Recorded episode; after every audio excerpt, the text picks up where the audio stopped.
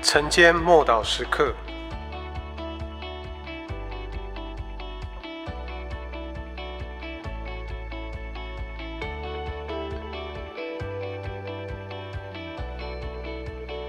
知识的言语，《哥林多前书》十二章八节。这人蒙圣灵赐他智慧的言语，那人也蒙这位圣灵赐他知识的言语。这项属灵的恩赐，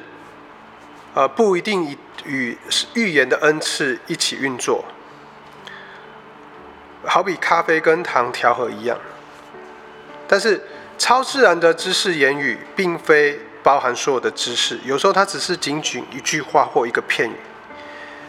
当亚拿尼亚奉差遣去找扫罗的时候，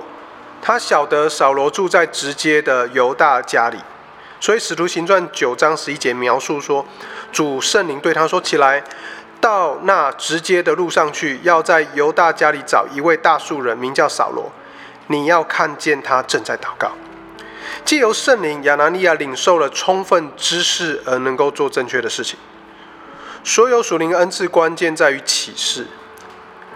在哥林多前书的十二章七节提到，圣灵显现在个人身上，为的是要使人得着益处。OK，所以换句话来讲，知识的言语并非一般的学术知识所钻研出来的结论或归纳出来的结论，也不是一般人所谓的经验，而是由圣灵直接的启示讯息。除非圣灵启示，否则我们便不晓得。知识也与事实有关。知识的言语是一个事实的片段，来自于圣灵超自然的启示，以解释或揭露、揭开某一件事情，目的是要为了要帮助人，而非展示神秘的能力。出自至圣灵之的知识言语，并不是高举传信息的人，而是要在困境当中赐下超自然的帮助。倘若有更多的信徒领受知识言语并传递出去，那这个恩赐。就不会被视为奇怪，也不会被过分强调，而是所有活在超自然领域中的信徒正常的现象。呃，普遍这个情况，在我在啊去拜访宣教前线在尼泊尔的时刻，我们在当地的地方教会跟少数民族教会中，常常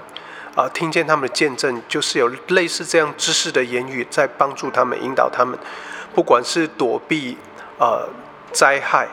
或者是主圣灵有特别的工作启示领导，然后通常伴随而来的是福音的工作或人的心被恢复。我们一起来祷告，主，我感谢你，因为你赐给我们圣灵，使所有的人相信的人都能够活在这个超自然的领域当中，并借由你的灵将你的计划传达出去。奉主耶稣基督的名祷告，阿门。